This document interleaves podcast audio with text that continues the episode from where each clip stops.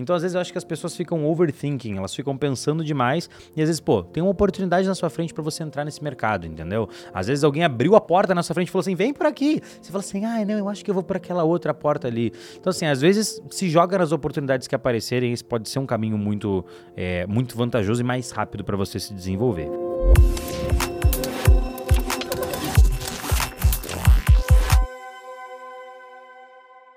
Salve, salve, tô aqui para gravar mais um podcast, Conversas Profundas. Novamente vem aqui no podcast o primeiro convidado desse podcast, Pedro Sobral, meu amigo, meu Demorou, parceiro. mas chegou. Conheço ele desde que ele tem 16 anos. mas foi tipo isso, não foi? É, praticamente. e a gente tá aqui, o Pedro, pô, dispensa apresentações aqui para todo mundo que vê esse podcast, mas ele é um dos caras que mais realiza no digital, um, um dos caras que mais faz acontecer. Ele tem uma comunidade gigante com mais de 33 mil Oito. membros, 38 mil membros hoje. Comunidade Sobral é a maior referência em tráfego do mercado. Além de tudo, ele é casado com a Priscila, que provavelmente foi a coisa mais difícil que esse cara já fez. A mais difícil é a melhor, é isso. e a melhor. Tamo junto, Vidoca. Priscila também, que recentemente esteve aqui no podcast. Vou deixar o link dela aqui. E eu tenho certeza que o crescimento dos dois, um impulsiona muito o outro. É muito legal participar aqui dessa história. Que legal, Tamo junto, legal, Pedrão. Bem-vindo ao podcast mais uma vez. Muito obrigado. Cara, muito vamos obrigado. relembrar aqui, em 2018, quando a gente gravou esse podcast da outra vez, quando você ainda estava na idade olímpica, Isso. Me- é, ma- mais barbudo, mais barbudo, com menos dinheiro. muito menos dinheiro, nossa, mas muito menos dinheiro. Porém, a alegria era a mesma. É verdade. A risada vai ser igual. Se a gente conseguir botar cortes dos dois podcasts, as risadas vão ser exatamente iguais. Pode, pode se ligar que a risada é a mesma.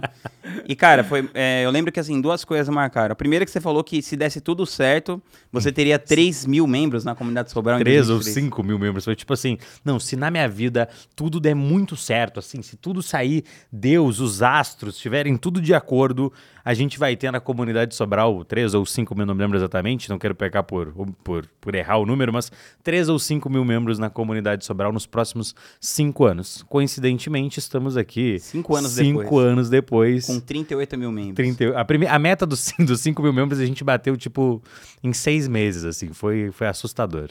Foi muito rápido. E, cara, como que é esse, esse sentimento, assim, de você ter che chegar num, num lugar muito maior do que o que você pensou que você chegaria? E tem essa parada mesmo que você, você sempre vai puxando o objetivo pra frente. Eu lembro também que tinha uma parada assim, não sei se era marketing exatamente, ou se você realmente pensava que nunca ia chegar em 10 mil.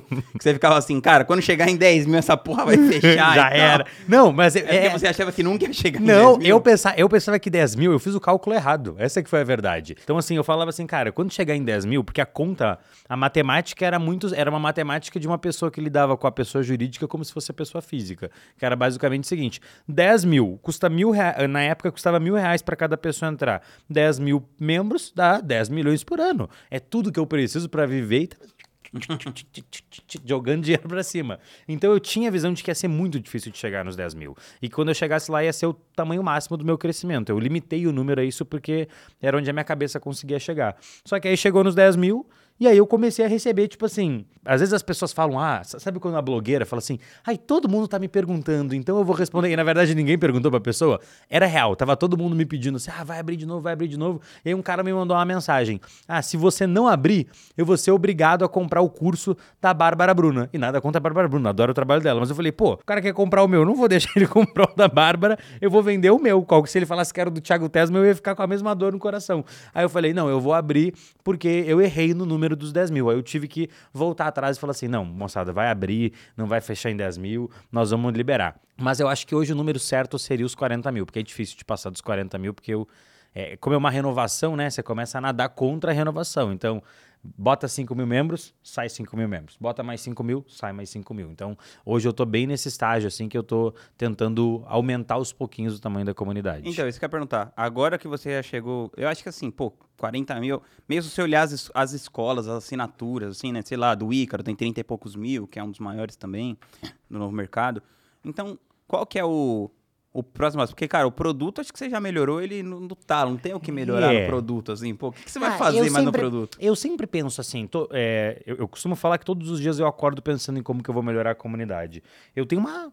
é, tem, tem como melhorar, porque a lista de coisas que eu quero fazer, que eu quero regravar, elas são infinitas. Faz Mas é basicamente atualização. Tô querendo dizer assim, não vai ser uma coisa game changer, assim? Você fala assim, É. não, agora eu vou fazer esse negócio aqui que vai mudar. é. É, assim, eu, eu fiz algumas coisas, como por exemplo, o sistema de vagas para todos os alunos que o contrato tinha subido, fiz a certificação, tenho ideia de lançar mais um sistema, mas nada assim que vai ser, meu Deus, isso aqui revolucionou e agora o produto inteiro é muito diferente do que ele é hoje em dia por causa de um novo sistema. É claro que a gente vai agregando com o passar do tempo, porque é o conceito que eu gosto de falar da oferta crescente, que é eu nunca vendi a comunidade igual duas vezes. Sempre que eu vendo ela novamente, eu vou colocar. Você faz mais um upgrade, É, vai ter um upgrade, vai ter um curso novo, vai ter um curso inteiro que foi regravado, melhorado, e agora eu tenho mais qualidade de áudio, qualidade de vídeo, e as ferramentas estão o tempo inteiro atualizando. Sim, sim. Então, assim, nesse momento que a gente está gravando aqui, o Google Ads está passando por uma atualização da interface, ela está ficando mais bonita. É bizarro, porque todo mundo que assistir com a inter...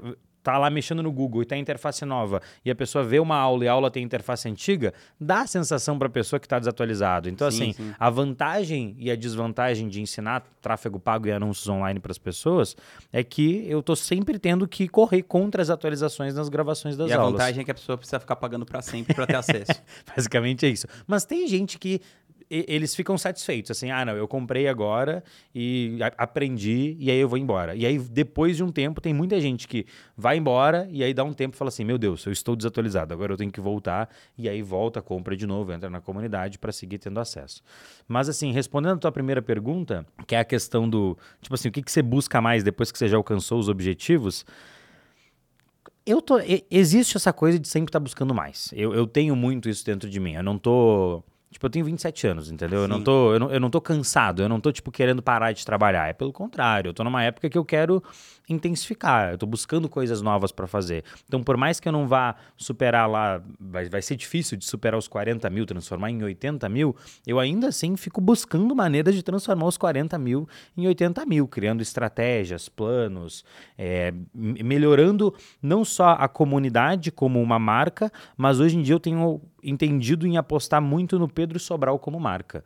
No passado era muito assim, como que eu crio um produto de, como que eu crio um produto na internet? Essa foi a pergunta que eu me fiz para criar a comunidade Sobral. Ah, eu tenho que criar uma uma- um número de pessoas interessadas num determinado assunto. Simples. Você tava numa pegada mais commodity, menos branding. É, e eu tava assim, eu, então eu tenho que criar um- pessoas interessadas em tráfego pago. Eu não tinha que criar pessoas interessadas no Pedro Sobral, na vida do Pedro Sobral, no lifestyle do Pedro Sobral. Não tava centralizado no Pedro Sobral, tava centralizado no tráfego pago. E aí, claro, de brinde, algumas pessoas acabavam gostando do Pedro Sobral.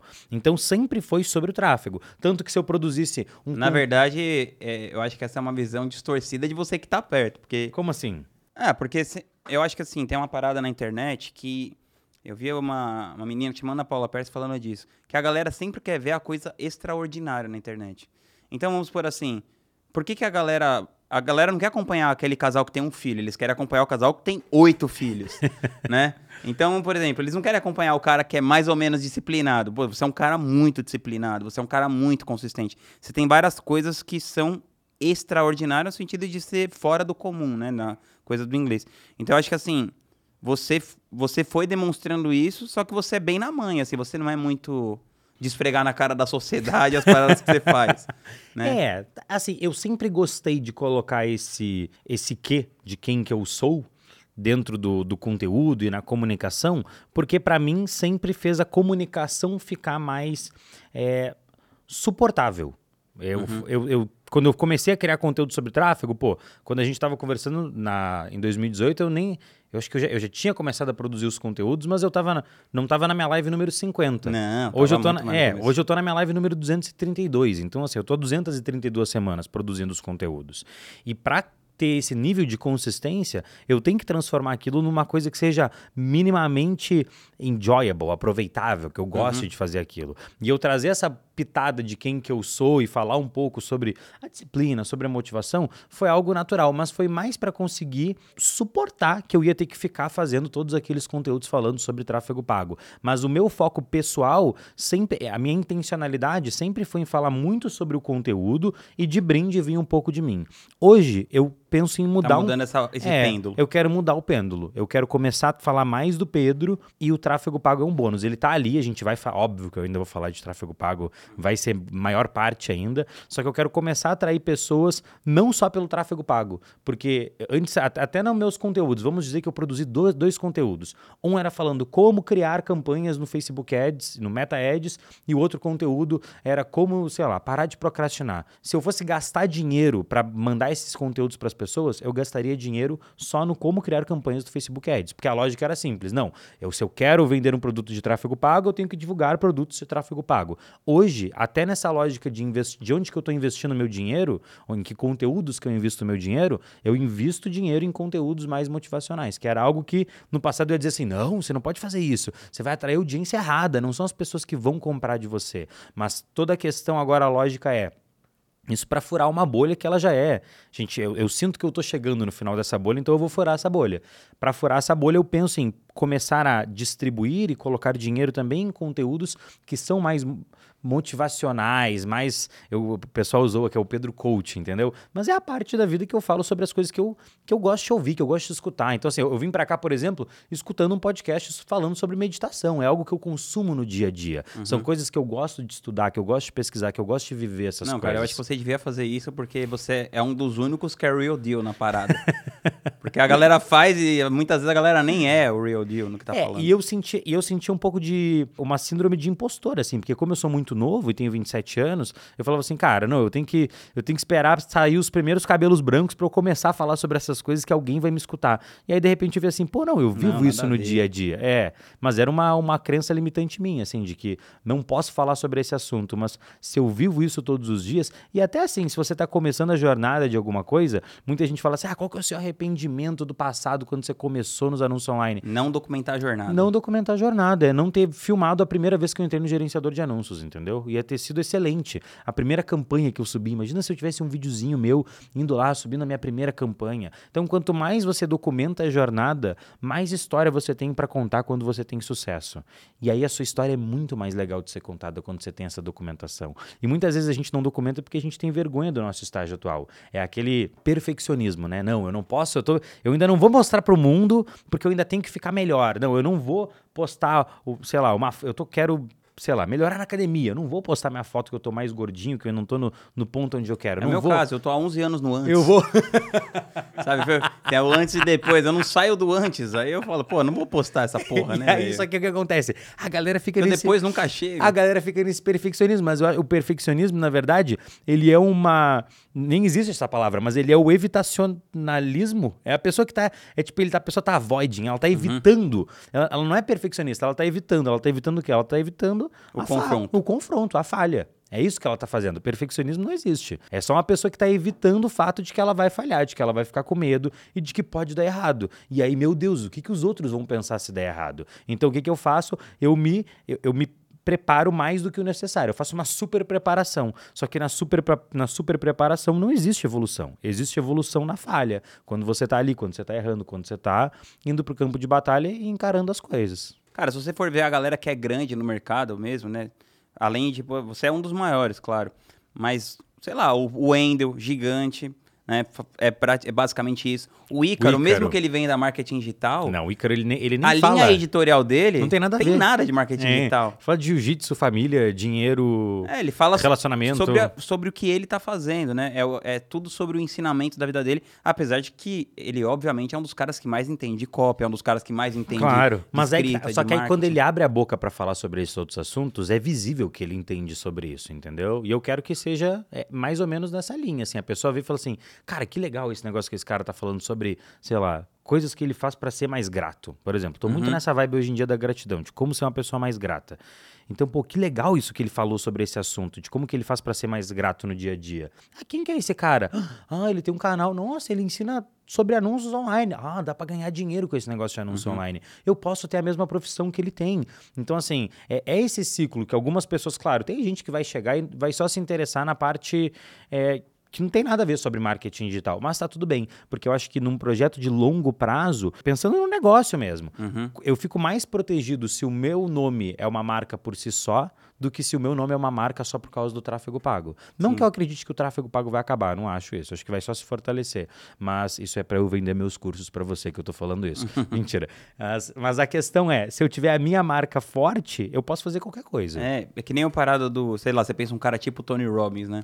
Nos anos 80, o cara tava lá no info, infomercial, né? É. Lá, tipo, na TV. Depois daquelas fitinhas cassete lá, você colocava no carro lá. Não, você vai desperte seu gigante interior e tal. E o cara, a marca dele sempre foi gigante, década após década após década, e mudando o assunto, mudando a- as próprias ferramentas, É, né? Porque é maior do que o canal onde a marca está sendo propagada e é maior sobre o que, que a pessoa fala, entendeu? É o personal branding. Tem um, um vídeo de um cara que chama Dan Cole que ele fala: o melhor nicho é você. Você é o melhor nicho que existe. Tem muita gente que está na internet assim: ah, qual nicho que eu devo começar? Será que eu vou fazer um PLR, um afiliado? Ou eu vou começar a ser um coprodutor? Ou eu vou ser um gestor de tráfego ou um copywriter? E no final das contas, o melhor nicho é você se desenvolver de alguma maneira. E aí depois o que você vai fazer é só uma consequência fácil de você ter se desenvolvido pessoalmente. Então entra muito num papo que às vezes espanta muita gente, que é o rolê do, ah, meu Deus, desenvolvimento pessoal. Tem gente que evita a estante dos livros de desenvolvimento pessoal quando vai. Eu, eu só, eu só evito quando a galera quer, tipo, te abraçar. assim, a parte do ler o livro e tal, entendeu? Eu gosto. Agora você vai no evento, o cara fala, abraça o cara do seu lado e tal. É, cara, e outra parada, você... Quando a gente veio aqui da última... Da última vez não, né? A gente falou outras vezes. Mas a primeira, que eu acho que é mais marcante, você falou que você queria ter a sua independência financeira aos 35 anos. é, e você tem 27, acredito que se você não quiser viver o estilo de vida do Fint, você já tem a sua independência financeira faz tempo. Uma Ferrari, um helicóptero, isso aí tá, É. é custa meio caro essas coisas. Exato. Se você quiser viver uma vida mais normal, assim, você já deve ter tido sua independência financeira há muito, muito tempo. E como que é esse sentimento agora que de você só ter a cenoura da frente e não ter a cenoura atrás? Cara, assim, olha, eu busco ainda. É... Eu, eu, eu, sou uma, eu sou ganancioso, eu quero, eu quero crescer, entendeu? Eu quero crescer os meus negócios, eu quero crescer as minhas empresas, eu quero ganhar mais dinheiro. Eu tenho muita gente que trava de falar isso, mas eu não tenho problema, não. Eu quero ganhar mais dinheiro, eu quero fazer todas as pessoas que estão à volta de mim crescer também. É, hoje sim eu poderia parar de trabalhar e não fazer nada com o dinheiro que eu já ganhei, se eu mantesse um estilo de vida que eu tenho hoje. Mas eu. É aquilo, quando eu gravei com você em 2018, o meu, meu estilo de vida era um. E eu sempre falo que o inimigo da riqueza é o estilo de vida. Quanto mais Sim, eu eu aumento. disso. É, quanto mais eu aumento o estilo de vida, mais difícil fica de você ser rico. E naquela época, com certeza, eu gastava menos dinheiro do que eu gasto hoje. A minha casa, meu aluguel era mais barato. Agora eu tô, sei lá, comprei um terreno, vou construir uma casa, quero construir família. É, eu eu vou tô fazer depois um minuto de silêncio pra você, pra quando você entrar na obra. Eu tô um sofrendo com de isso. silêncio, tá bom, tá bom. Então, assim, eu, tô, eu busquei outras coisas, aumentei meu estilo de vida conscientemente. Porque eu acho que o problema é quando você aumenta o seu estilo de vida inconsciente. Você dobra o seu salário, dobrou o estilo de vida. Dobra o seu salário, dobrou o estilo de vida. Eu não, eu fui eu te conheço, eu É, sei que você tá aumentando eu- bem mais devagar o estilo de aumenta- vida do que É, eu tô a aumentando- receita. E, cara, e a gente tem muito uma filosofia de ter empresas muito ricas. Essa é a verdade. A gente tem amigos do marketing digital e eu, sei lá, a galera comprando avião, helicóptero, hotel, a galera, tipo, comprando mil casas. Eu olhei outro dia pra Priscila e falei assim, cara, será que essas pessoas ganham muito mais dinheiro que a gente? E ela falou assim, não, eles acham que não, não ganham, deve, deve estar na mesma faixa. Eu falei, mas como que essas pessoas estão comprando tanta coisa? Eu não vejo tanto dinheiro assim na minha conta. Tem bastante dinheiro na minha conta, não me entenda errado. Mas como que eles estão gastando tanto dinheiro, tipo assim, milhões e milhões e milhões e milhões? E aí, a resposta é que a gente saca pouco dinheiro da nossa empresa. A gente tem uma empresa, se eu sou rico, mas se, a se você olhar pra minha empresa, eu sou pobre, comparado ao tanto de dinheiro que eu tenho dentro do caixa da minha empresa. Porque a gente tá o tempo, e, pô, tem 150 colaboradores, né? Não é mais, em 2018, quando a gente falou, eu devia ter 15 colaboradores, entendeu? A gente aumentou... Não, nem isso, É, acho. nem isso, mas a gente aumentou vezes 10 o tamanho da, da, da estrutura. A gente tem um escritório, então assim, tem vários outros gastos. Mas eu sigo buscando mais e eu ainda quero ter a minha independência financeira aos meus 35, 40 anos. Esse objetivo não mudou, mas eu quero ter independência financeira dos 35, 40 anos com o patamar de estilo de vida que eu tenho hoje. Que em 2018 eu sabia que ele ia aumentar. Hoje, eu acredito, e eu posso estar errado, espero voltar aqui daqui a cinco anos, em 2028, oito para a gente fazer o nosso terceiro podcast. em 2028, quando eu voltar, eu espero falar que eu mantive o meu estilo de vida e que eu tô quase alcançando essa independência financeira, que é a independência de ter o, a renda gerada de forma passiva ali com aquela história, né? Investimentos, Uhum. ações, renda fixas, Mas é, Bitcoin. eu sempre falo pra galera, assim, eu li recentemente num livro, se eu não me engano, foi no livro do Morgan Housel, a psicologia Do dinheiro, dinheiro e tal. Você me deu esse livro, né? que eu até te dei esse livro. Eu acho que foi lá que eu li a parada dos 4%. É assim que você calcula também? Porque falo- é ele fala meio que assim: você pode viver com 4% do seu patrimônio. Então, vai, uma conta bem simples assim. Vamos supor que você gasta 35 mil reais por mês. Vai, Tá. Você vai gastar 400 pau por ano, Tá. 420, aí vai 400 para arredondar. Então, você divide 400 por 4, né? Vai dar 100. Você precisa ver 100 vezes 100. Você precisa de 10 milhões para viver uma vida de 35 mil reais por mês. Assim. Tá. É mais ou menos essa conta que é, você faz? É mais, é mais ou menos essa conta que eu faço, em termos do quanto que eu gasto versus o quanto que eu ganho. É bem desproporcional, assim, quanto que eu ganho versus o quanto a gente gasta, assim, no dia a dia. Mas, cara, eu, eu sou zero noiado com gastar dinheiro, assim. Eu não. Eu tenho. Cara, dinheiro é só papel. E dinheiro é uma das coisas mais valiosas do mundo. Era uma das coisas que eu sempre busquei ter, porque eu vi meus pais cagarem o relacionamento deles por causa de dinheiro. É aquela parada, dinheiro não traz felicidade, mas a falta dele é tristeza na É, certa. Não, não, não. Experimenta não ter dinheiro pra você ver como a vida vai ser uma merda e vai ser mais difícil, entendeu? Eu não tô associando só a felicidade ao fato de ter dinheiro ou não ter dinheiro. Mas a questão é, putz, você tem muito mais oportunidade, você consegue muito mais realizar seus sonhos, os sonhos das pessoas que você ama, quando você tem dinheiro. Então, assim, pô, sei lá, minha mãe queria fazer uma reforma na casa dela, trocar o piso da casa dela, entendeu? Ah, quanto vai sair? Ah, não, eu vou ter que me apertar aqui durante um ano inteiro, vai sair 20 mil reais pra tocar o piso. Cara. Pra mim, hoje, no nível que eu tô, só papel, entendeu? Tipo assim, não, mãe. Troca para, aí, meu. Troca o piso, entendeu? Você vai ficar. co- Conta a história da- do golpe do Zap. O golpe no zap. Conta aí, conta aí, do golpe do zap Minha mãe tomou um golpe no zap. E aí ela me ligou chorando, assim, tipo, não, eu tomei um golpe, eu tô me sentindo burra, porque me, se passaram pelo seu irmão. E aí, assim, ela tinha feito maior rolo pra começar a economizar um pouquinho de dinheiro, assim. Mil reais por mês, porque ela queria viajar uma vez por ano. Uhum. E assim, eu não sou, eu não sou pai da minha mãe, entendeu? Deixa ela fazer as paradas dela, entendeu? Claro, Quem claro. economizou seu dinheiro pra viajar, economiza o seu dinheiro pra viajar. E ela tava lá toda feliz que ela já tava juntando um dinheiro, já tinha juntado mil reais durante seis meses. Aí foi lá, caiu no golpe do zap. Porra, o golpe do Zap é foda, né? é, transferiu Tentam dar direto na minha mãe também. Transferiu 6 mil pro cara, perdeu todo o dinheiro, aí ela me liga chorando. Não, meu Deus, não sei o que, não sei o que. Enquanto ela tava. No começo eu- eu fiquei puto por um segundo, que eu falei assim, porra, mãe, como é que você caiu nessa merda? tipo assim, eu fiquei indignado. A minha mãe nunca cai porque, tipo, ela nunca acredita que eu vou pedir dinheiro pra ela. Os ca- tipo, os caras sempre tentam, assim, eu pedindo dinheiro pra ela. Minha mãe fala, meu, não, tem como meu filho pedir dinheiro pra é, mim. Exato, é o contrário que é a relação. Aí o que que rolou? Ela me mandou essa mensagem e aí ela tava. Aí eu fiquei puto, aí eu falei assim, não. Pô, ela tá mal, ela tá triste mesmo, ela tá se, ela se ficar sentiu- por causa disso. É. E aí o que que eu fiz? Eu peguei enquanto a gente tava conversando, eu fui lá e transferi 10k pra ela. Eu peguei e falei, ó, Pronto, mãe, Tá aqui, esquece. esquece, passou. Aí ela já começou a rir. Aí ela me olhou e falou assim: Acho que amanhã eu vou cair em outro golpe. É, é, é aquela, eu li isso também uma vez no livro do Tim Ferriss. Ele fala assim, cara, tem problemas, você tem alguns problemas, e muitos desses problemas podem ser resolvidos com dinheiro. Se você tem dinheiro pra resolver esse problema, então você não tem um problema. é verdade. Tipo, para de, de ficar entrando numas e tal, né? Cara, e outra coisa que eu queria te perguntar assim, você, você é um cara muito disciplinado e tal. Como que é a sua rotina? Você, você acha que você consegue gastar o seu tempo da maneira que você quer hoje em dia? Você atingiu essa liberdade ou esse excesso de compromissos? É, porque, pô, quanto mais responsabilidade você tem, você acaba tendo mais compromisso. Aí você está comprometido com 150 pessoas, que são os seus colaboradores. Você está comprometido com 30 e não sei quantos mil alunos, com, sei lá, 800 mentorados. Então, isso toma, assim, o tempo da sua vida que você queria estar fazendo outra coisa? Ou você é feliz, assim, com a sua rotina? Eu sou muito feliz com a minha rotina. É óbvio que. É, outro dia eu falei uma frase, até uma galera ficou me zoando, que eu falei que trabalho é trabalho e é trabalhoso. Entendeu? O trabalho dá trabalho e é trabalhoso. É, não, não, tem gente que acha que é, aque- é aquele bullshit. Trabalhe com o que você ama e você não terá que trabalhar um dia da sua vida. Teu cu. Nossa, eu nunca Tra- cheguei nessa Trabalhe com o que você ama e você terá que trabalhar com o que você ama todos os dias da sua vida. Acabou, vai dar trabalho, vai ser ruim, vai ter desconforto, vão ter dias que você não vai estar afim de fazer e você vai ter que fazer.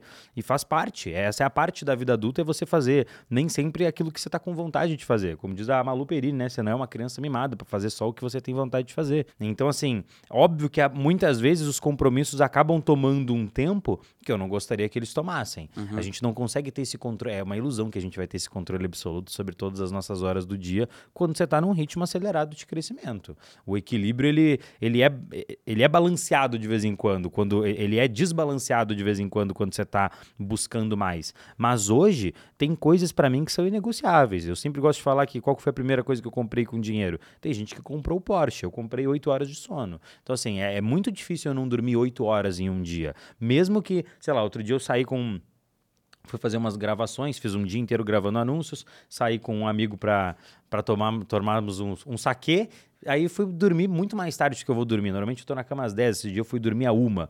No outro dia eu acordei 10 horas da manhã, 9 horas da manhã. Então, assim, é muito inegociável para mim as 8 horas de sono. E alguns períodos de tempo do meu dia também já viraram inegociáveis. Por exemplo, ler todos os dias, é, me alongar todos os dias e treinar todos os dias. Isso, essas três atividades, se eu somar o tempo, eu devo gastar duas horas e meia com isso durante o dia. Então, assim, é meio que. Ah, o dia tem 24 horas. Não, o dia já tem 16 porque já tem as 8 horas de sono que eu tirei. Já tem 14 porque tem o meu, meu horário de treino, leitura e, e a parte que eu vou me alongar. Então, assim, eu vou reduzindo o tempo do meu dia, com a... E você trabalha no tempo que sobra. Eu trabalho no tempo que sobra, entendeu? O trabalho serve a essas horas que sobrarem, não é o contrário. Não é assim, ah, não, o que sobrou do tempo, eu vou gastar esse tempo para mim. E isso é a realidade que muita gente tem que viver. Eu vivi durante um tempo essa realidade. Você trabalha, beleza, o tempo que sobra, você dá os seus pulos ali para fazer as suas coisas. Hoje em dia é o contrário. Eu faço as minhas coisas e o tempo que sobra é o tempo que eu dedico pro trabalho.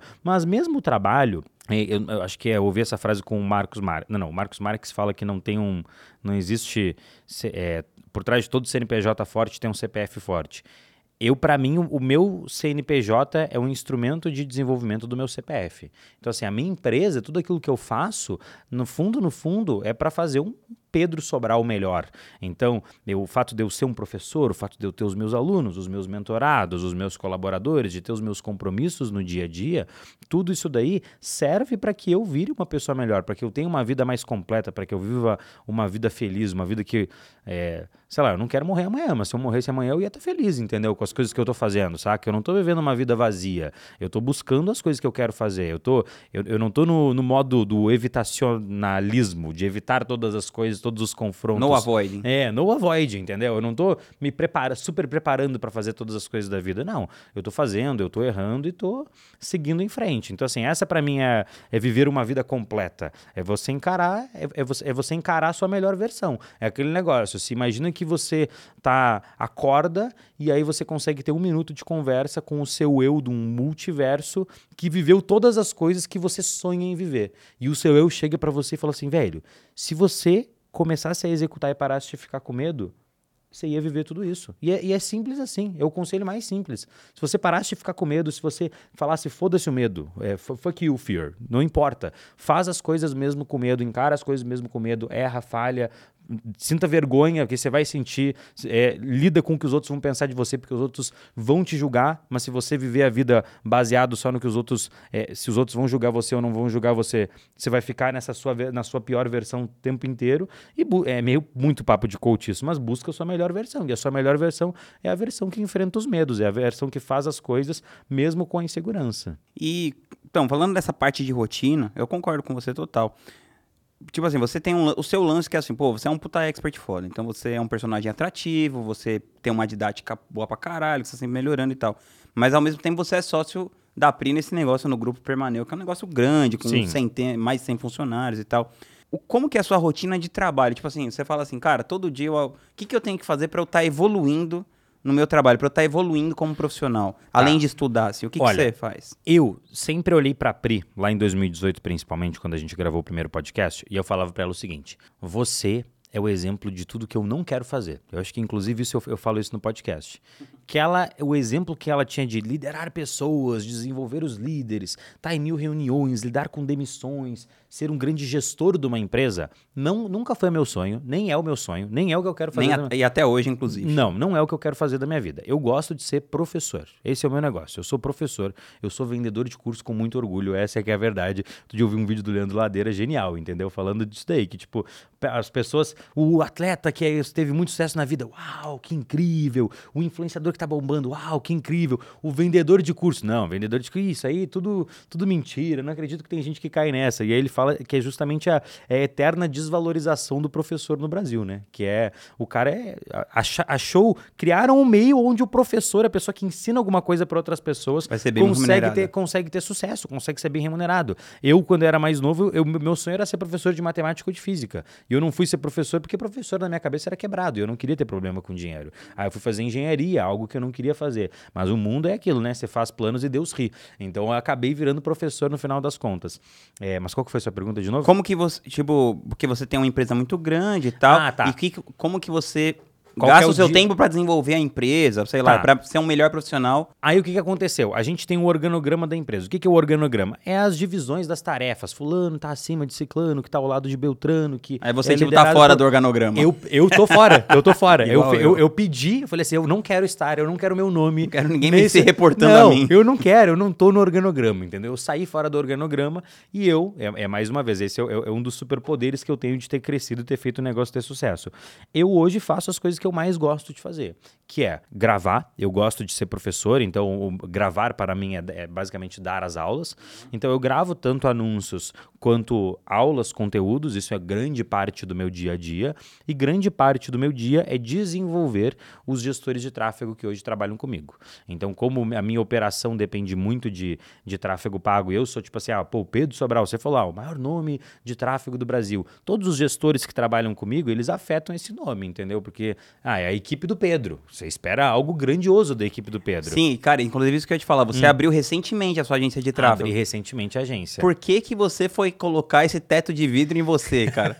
Porque, porque tipo assim, você já é aquele cara assim, pô, ninguém vai falar nada do seu nome e tal, você tá blindado. Porque... Aí você vai lá e, pô, coloca esse teto de vidro. Não, tô eu, falando eu... brincando, mas, cara, é um pouco de verdade. É, né? é um pouco de verdade, mas assim, eu quis fazer você um põe negócio. Põe a reputação em risco. Põe a reputação em risco, mas eu quis fazer um negócio para que eu pudesse, primeiro. Porque financeiramente é difícil isso fazer cócegas mas na sua eu, vida. Não, eu acho, que, eu acho que eu vou ter um faturamento de oito dígitos com a agência, entendeu? É o que eu tô buscando. Oito dígitos é 10 milhões por ano, paga, paga minhas contas. Faz de... verão. É, o meu objetivo principal com a agência é chegar nos oito dígitos de faturamento no ano. Então é esse, esse é o patamar que eu quero colocar a agência, que não é comum para uma agência. Não, é. É, é bem difícil para é uma bem, agência. É, é bem difícil. Então, assim, mas, tô... mas é, um, é um trading ali, um risco reputacional muito grande. É um risco reputacional muito grande. Mas eu quis mostrar para as pessoas que eu consigo, que eu consigo fazer, entendeu? Que você é o real deal. É, que eu sou o real deal, que tipo assim, putz, ah, porque o, qual que é o. Eu, Porque assim, uma coisa é você. Eu você podia fazer isso, é você fazendo o tráfego de uma pessoa a outra. É, que eu faço ainda, o tráfego então, de uma pessoa a outra. Que você pode pegar aquela coisa que você já sabe que vai dar certo, que o cara é bom, que o expert é bom e mete Total. a mão. Porque agora você fica um pouco no risco de pegar um sei lá, o expert às vezes não é tão bom, aí vai trampar com um cara que trampa com você, o cara não faz a parte dele fala. O expert não faz a parte. E a é... galera também vem muito com uma pegada assim: ah, tá na agência do Pedro Sobral, então vai, vai dar, dar, tudo, tudo certo. certo. Cara, tipo... a gente tem um, a gente desvende muito o nosso serviço. Essa é que é a verdade. Quando eu vou fechar com um cliente, a gente tem uma análise muito criteriosa de com quem que a gente vai fechar, porque hoje assim, a vantagem da minha agência é que eu tenho uma demanda infinita de clientes. Eu estalo o dedo, nasce 50 clientes que querem trabalhar com a gente. A gente tem um ticket mais caro, então, isso por si só filtra muito a pessoa que vai trabalhar com a gente. E a gente tem um processo de avaliação do, de algumas, algum, alguns tópicos, algumas coisas que a pessoa precisa ter para que a gente faça o trabalho junto com ela. Tá? Uhum. Tá? Então, assim, por exemplo, é, eu nunca trabalho com quem está fazendo o segundo lançamento, nem o primeiro nem o segundo lançamento da vida. Que está vendendo, porque não, hoje a gente atende focado em infoprodutos. Uhum. Mas eu nunca pego quem está fazendo o primeiro ou o segundo. Por quê? Porque o primeiro é demanda reprimida, pode dar muito, muito certo. E o segundo, normalmente, é o lançamento da decepção. Porque você colheu a demanda reprimida do primeiro, você vai fazer o segundo lançamento. Viu segundo, que a vida não é assim. E o lança, e o segundo não vai dar bom e a culpa vai ser quem? Do gestor de tráfego. Mas assim, a gente criou a agência para mostrar para as pessoas que a gente, primeiro, consegue fazer muito dinheiro com tráfego pago, porque eu tenho certeza que eu consigo fazer muito dinheiro com tráfego pago. E segundo, porque eu quero ter a experiência do dia a dia de lidar com uma estrutura de agência, porque cada vez mais eu começo a ter alunos que estão querendo lidar com essa experiência. E hoje, o meu, o meu modelo de negócio sempre foi assim: Pedro Sobral, eu ganho, eu vou. Na PF, eu ganho. é, praticamente. assim. É, eu, gan- eu ganho muito dinheiro fazendo lançamentos gigantes. Só que essa não é a realidade da maioria dos gestores de tráfego hoje. A realidade da maioria dos gestores de tráfego é, pô, eu vou atender 10 negócios locais, eu vou atender 15 e-commerces. Então eles vão precisar ter uma estruturinha de agência ali para dar conta de atender esses 10 negócios locais, cada um vai pagar 1.500 reais por mês, o cara tira 15k no mês, que é uma realidade absolutamente excelente. O meu gestor de tráfego tira isso, pelo menos. Eu posso, posso garantir aqui. E eu, inclusive, achei ele na comunidade Sobral. É mesmo? Foi um post lá que eu fiz e o cara tá com a gente faz, sei lá, 5, 6, 7 anos. Maneiro sei. demais. Muitos anos. E ele. É, acho que uns 5 anos. E ele, cara, entrou, ele tinha investido 10 mil reais em tráfego, hoje o cara já investiu mais de 20 e poucos milhões. Surreal. É o André. E isso que eu quero te falar, cara. Eu acho que tem uma coisa meio foda no mercado. Por exemplo, esse cara que é o gestor de tráfego, ele vai. Ele não é um empreendedor necessariamente. Não né? necessariamente. Ele é um cara que muitas vezes. é- porque a, a profissão tráfego não é, não é empreendedorismo. Você não tá ensinando empreendedorismo, você tá ensinando pro cara uma, profissão presta- técnica. Uma prestação de serviço. É. Mas o cara pode ir pelo caminho da prestação. É o que eu tô te dizendo. Pessoas podem ir pelo caminho da prestação de serviço, que é o caminho que eu fui, e eu ganhei múltiplos seis dígitos por mês de faturamento. Não cheguei a, não cheguei a ganhar sete dígitos no mês. Múltiplos seis dígitos por mês de faturamento como gestor de tráfego, prestador de serviço. Sem ter funcionário, sem ter equipe gigantesca. Mas, era, mas você tava, terceirizando então, mas isso trabalho. era empreender já. Por quê? Mas qual que é a diferença, então? Não, porque você tá tipo. vo- Ah, sei lá, você é tipo um profissional autônomo, Ah, né? Quer beleza. dizer assim, Um- vai. Tá, então vamos dizer que tem três tipos. Tem o, tem o gestor de tráfego que vai trabalhar para uma única empresa, como o seu gestor que trabalha para você Isso. e ganha muito dinheiro. É, Esse o um perfil- super bem. É, e é um perfil que pode Mas o cara não vai ganhar 200 mil reais por mês. Mas não vai ganhar 200 mil reais por mês. Aí tem o segundo perfil, que é o perfil da pessoa que é o autônomo, mas ele não quer, ele é o urgência. Ele quer, ele é o prestador de serviço. Eu e a Priscila, a gente se bate nesse termo porque ela não gosta do termo urgência, mas eu falo que urgência e prestador de serviço é a mesma coisa. É o gestor que já resolveu que ele quer atender múltiplos clientes e ele vai ter uma PJ. Ele não vai Só ser que o um- cara não vai gerenciar outras pessoas. ele não vai gerenciar ninguém, é ele e ele. Todo, a única Que é o que você fazia. que é o que eu fazia. E aí eu começava a terceirizar alguns serviços operacionais de tráfego pago. Então só a parte operacional de tráfego pago eu terceirizava e uma parte ali fin- financeira administrativa que eu também tinha uma empresa que fazia para mim. Uhum. Ponto, porque eram coisas que eu não queria lidar e o operacional eu tinha alguém para me dar um help para eu conseguir atender. Teve o máximo de clientes que eu atendi ao mesmo tempo foram 16 clientes. E assim, Caramba. dentro desses 16, sei lá, tinha Empíricos e o Mairo, que na época investiam múltiplos sete dígitos por mês, entendeu? Tipo, fazendo lançamentos astronômicos, entendeu? Eu fiz dois lançamentos com a Empíricos que a gente captou, sei lá, o tamanho do, desse lançamento agora gigante que fez mais de um milhão de leads, entendeu? Isso em 2017. E pro Mairo também. Então, assim, eram contas grandes, exigia muito de mim. Eu trabalhava a maior parte do meu dia, não, eu não tinha...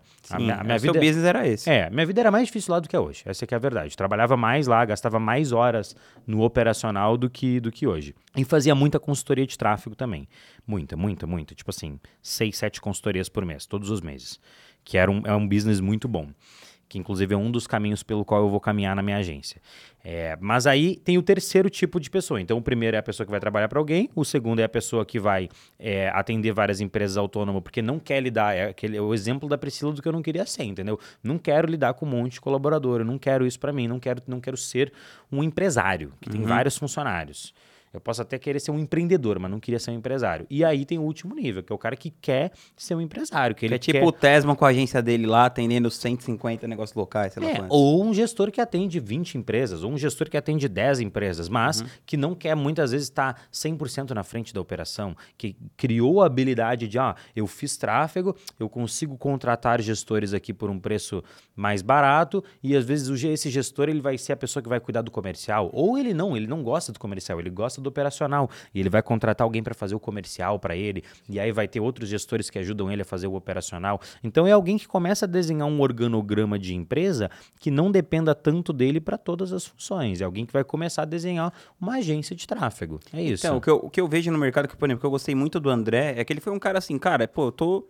Ele entrou aqui num nível assim, cara, eu tô aprendendo, tá parado. Até o cara chegar nesse nível aí de ganhar bem, ter até participação da empresa ele tem. Ele é um cara que é nosso sócio hoje. Muito legal. Mas, eu acho que assim, é eu vejo que muita galera que manda. Tipo assim, a galera fa- entra na comunidade, fica seis meses lá, o cara já manda um currículo pra você. Ó, tô na comunidade do Pedro há seis meses, que meu salário inicial é 20 mil reais, mais porcentagem, não sei o quê. Não, o povo viaja, essa que é a Cara, verdade, entendeu? ajuda aí, Pedrão. Fala Ah. pra galera, não. Galera, menos. Menos, menos. Bem menos. Bem- tipo bem- assim, quase nada.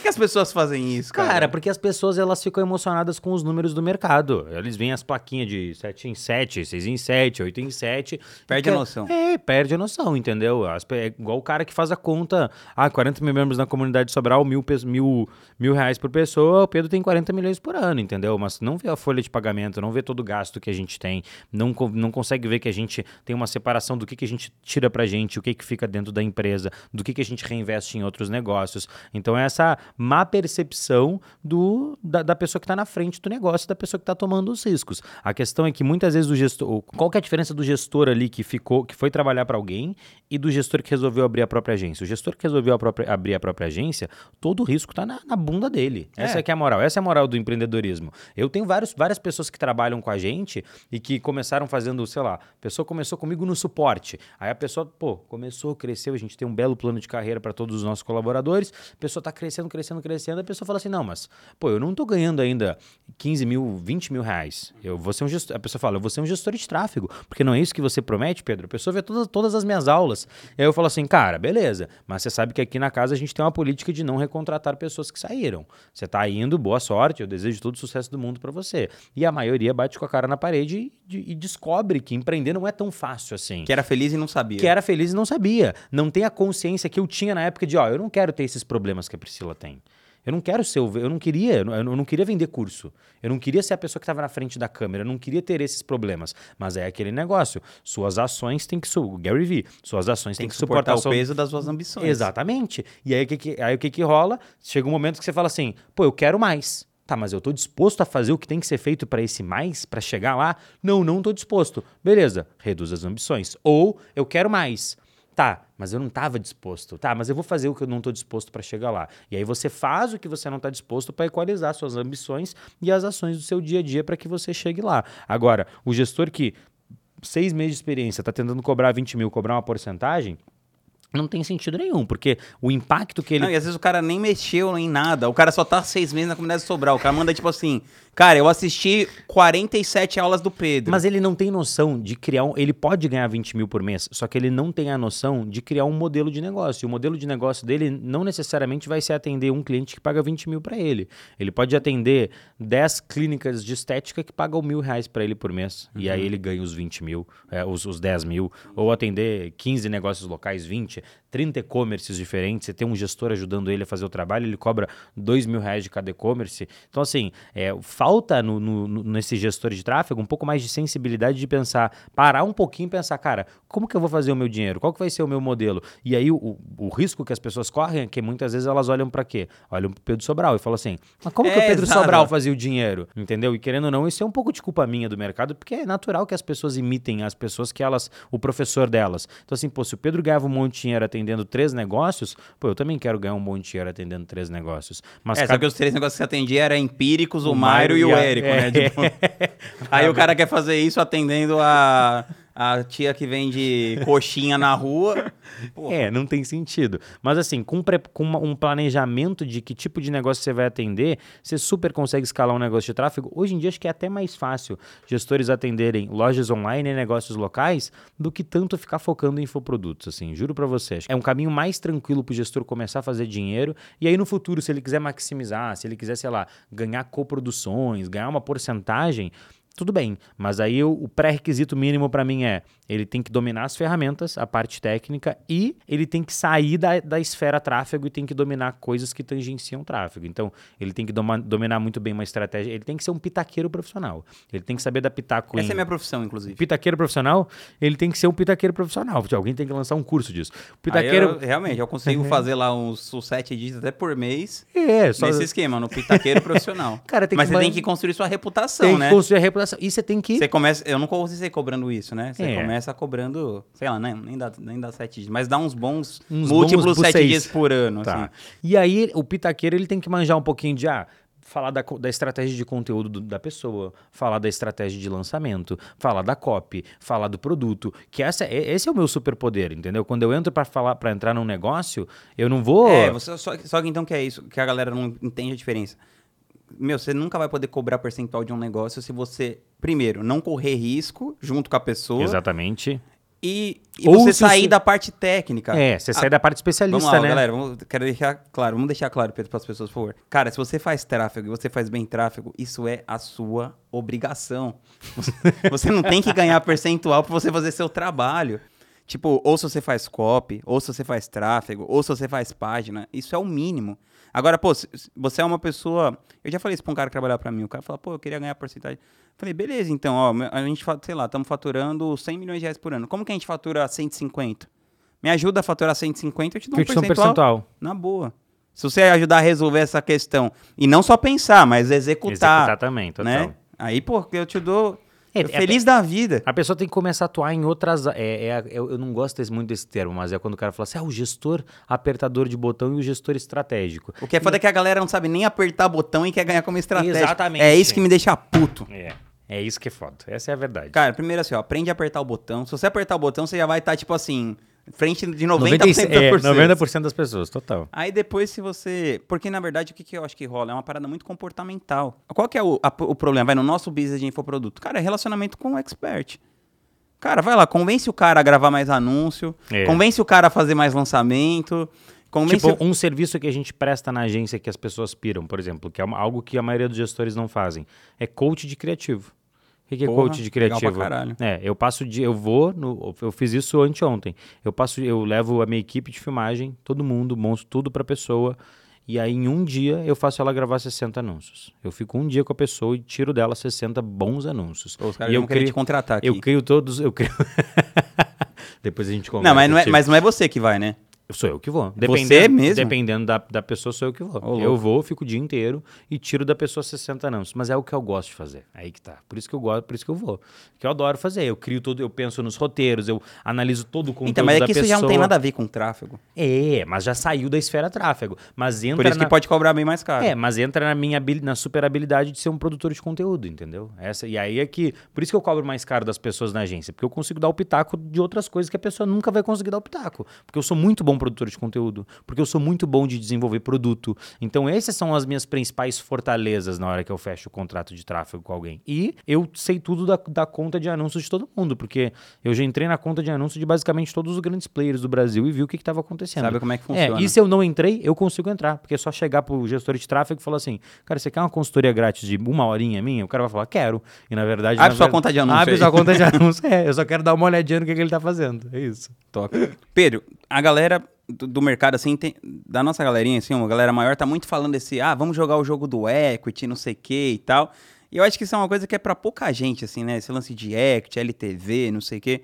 E eu queria saber, cara, isso é uma coisa que você a Priscila é, tá na preocupação de vocês? Se, Sei lá, vocês cogitam um dia vender a empresa de vocês, receber investidor, investir em outros negócios? Como que é a cabeça de vocês em relação a isso? Tá. Não tá, não é uma preocupação, não é algo que toma o nosso pensamento, assim, nem 5% do nosso dia. Tem gente que vive a vida e a- a- todas as decisões da pessoa são pautadas nisso. Meu Deus, mas isso vai tirar o equity. Não, isso vai, vai deixar a marca muito é, personalíssima, vai aparecer muito Pedro, então não pode ser. A gente tem que criar um produto, tem que tirar o Pedro como professor, porque senão não dá para vender no futuro. Zero. A gente não, não, eu não penso sobre isso, eu não penso em sair da frente da operação, em sair da frente de ser o professor. Ah, mas e se amanhã você ficar doente? Se amanhã eu ficar doente, eu tenho 100 milhões em caixa. Foda-se. então, assim, a gente tem uma. Não, não é 100 milhões que a gente tem em caixa, tá? Foi só um exemplo mais. aleatório. Mas a questão é: a gente tem uma mentalidade muito de gerar, de ter boas margens nas nossas empresas, de colocar muito, de ter muito caixa pronto para qualquer eventual problema. Se a gente tiver que mudar um negócio, a gente está pronto para fazer isso. A gente sabe que a gente vive num mercado cada vez mais rápido e essa bizarrice toda de de inteligência artificial. É, tipo, é só você parar. Cara, inteligência artificial é, é- é- é idiota, entendeu? A, a coisa mais preocupante que aconteceu de inteligência artificial pra mim foi a diferença do GPT-3 pro GPT-4. É tipo quatro meses e é um abismo de diferença entre um e outro, entendeu? Eu fico muito. é, Assim, eu, eu, eu tento não ficar gastando minha energia com coisas que eu não posso controlar. Então eu não fico tipo assim, meu Deus, o que, que será que vai acontecer? Mas é algo assim que chegou a passar pela minha cabeça, assim, uma leve preocupação. Mas voltando ao equity, é, não temos uma preocupação sobre isso, mas a gente tem uma mentalidade sim de investir em outros negócios. Então, por exemplo, Investe em mim. Aqueles, né? Levanta a plaquinha. Investe em mim. por favor. Tô aqui, cara, me nota. a gente, por exemplo, a gente é, contratava uma equipe de programadores para desenvolver todos os nossos sites, portais, páginas e plataformas de cursos. A gente tem gosta muito dessa parada de desenvolver as nossas próprias coisas. E aí foi uma empresa que a gente fez uma oferta e a gente acabou comprando essa empresa que é uma, uma house tech. Então vamos ter uma empresa de tecnologia. É, outras empresas que a gente gosta, de mercados que a gente não necessariamente estão dentro do nosso mercado, que a gente acha interessante, a gente está volta e meia abrindo conversas para a gente entrar no board e ter um pedaço da empresa. Às vezes uma ser majoritária, às vezes minoritária, a gente tem esse interesse em outras empresas. Mas ia ser muito difícil da gente querer vender a nossa empresa hoje, sei lá, se alguém, sei lá, Hotmart, JP Minota. Se a Hotmart chega em mim e fala assim: "Ah, gostaria de comprar a comunidade Sobral". Ainda assim, ia ter que ser um deal muito bom para mim, porque hoje eu estou numa posição muito confortável de que sim, eu quero crescer, sim, eu trabalho num ritmo acelerado, mas eu trabalho no ritmo acelerado porque eu quero. Não tem ninguém fungando no meu cangote. Eu não, eu não sou empregado de ninguém, entendeu? Uhum. E a partir do momento que eu tenho ali é, outros sócios, eu tenho metas a serem atingidas, eu vou ter pessoas fungando no meu cangote. Eu não sei se essa é a vida que eu quero ter, dado o resultado que eu tenho hoje com a comunidade, sem ter isso. Então, assim, a pessoa que vende a empresa no equity, no fundo, no fundo ela está buscando faturar mais. Mais ela, grana. É. E hoje eu estou numa, numa situação que é muito além de qualquer coisa que eu poderia esperar com 27 anos. Então, eu, eu, eu não tenho pretensão de estar mudando isso. Quer dizer que isso não, não pode mudar daqui a cinco anos? Eu não posso, tipo assim, ah, não, agora eu estou aqui com no jogo do equity. Quatro filhos e agora eu quero começar a fazer esse movimento. Aí eu vou começar a fazer esse movimento. Mas hoje, 2023, quando a gente está gravando esse podcast, não é uma preocupação. Falando em 2023, cara, vamos falar um pouco do subido ao vivo. Top, vamos. Como que foi a sua, a sua experiência do primeiro subido? Assim, o que, que você depois que já passou um tempo, agora que você consegue olhar mais olhar de, longe, de longe, perspectiva, qual que é o, né? Como que foi esse negócio olhando em perspectiva aí para você? Cara, eu olho e eu tenho mixed feelings. Eu tenho, assim, sentimentos misturados. Eu olho e às vezes falo assim, cara, foi a coisa mais legal que eu já fiz na minha vida. Juro. Foi tipo assim. Foi, foi incrível. Foi épico. Cara, foi foi um, foi o maior desafio do meu ano passado, foi fazer esse evento, assim, foi totalmente fora da minha zona de conforto. Ah, mas você dá muitas aulas, você já tem, cara, mas ficar, você dominar o palco ali por três dias, e você, as pessoas num, num evento, ela, você é o maestro, e você começa, você tá lá no palco dando conteúdo, e você, eu falo de um conteúdo técnico, então de repente você começa a ver as pessoas assim, ó. Caralho, isso é muito foda, velho. Ou então os caras ficam assim no celular, né? As pessoas começam a derreter nas cadeiras. E aí, cara, você tem que ter a habilidade de estar ali os três dias levantando a energia das pessoas, sabe? Fazendo as pessoas. Nossa senhora, isso é, muito É, foda. é muito difícil. E aí, cara, tanto que no, prime no primeiro dia de evento o Wendel palestrou. Aí você vê que o cara é o mestre, entendeu? Eu, cara, é assim.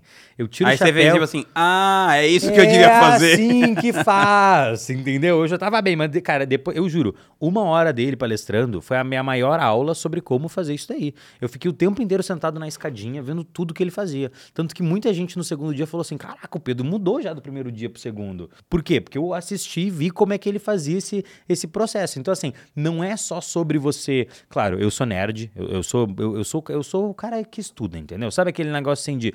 tem muita gente que fala assim: não, porque a escola não serve para nada nessa vida. Quem fala isso é porque era, não ia bem na escola, entendeu? É simples assim. Eu que ia bem, eu sei que serviu, porque foi lá que eu construí minha disciplina de querer ser bom, de ser competitivo comigo mesmo. Foi nas notas das, das provas. É, foi lá que eu construí isso. Quer dizer que você, que você tem que. É, que você precisa disso para ter sucesso na vida? Claro que não. Tem um monte de gente que ia malzão na escola e, não, e teve super sucesso na vida. Só que foi lá que eu construí isso. E aí, pro evento, cara, um mês antes do evento, eu tinha todas as minhas palestras prontas, todos os meus slides, eu já estava revisando to todas as minhas palestras. Eu fiz 13 palestras. Então, assim, a, a grande diferença do evento para quando eu vou, sei lá, se você me chamar para palestrar na Craft, eu vou lá e a diferença é que no final da minha palestra na Craft, eu olho para as pessoas e digo obrigado. E eu saio do palco.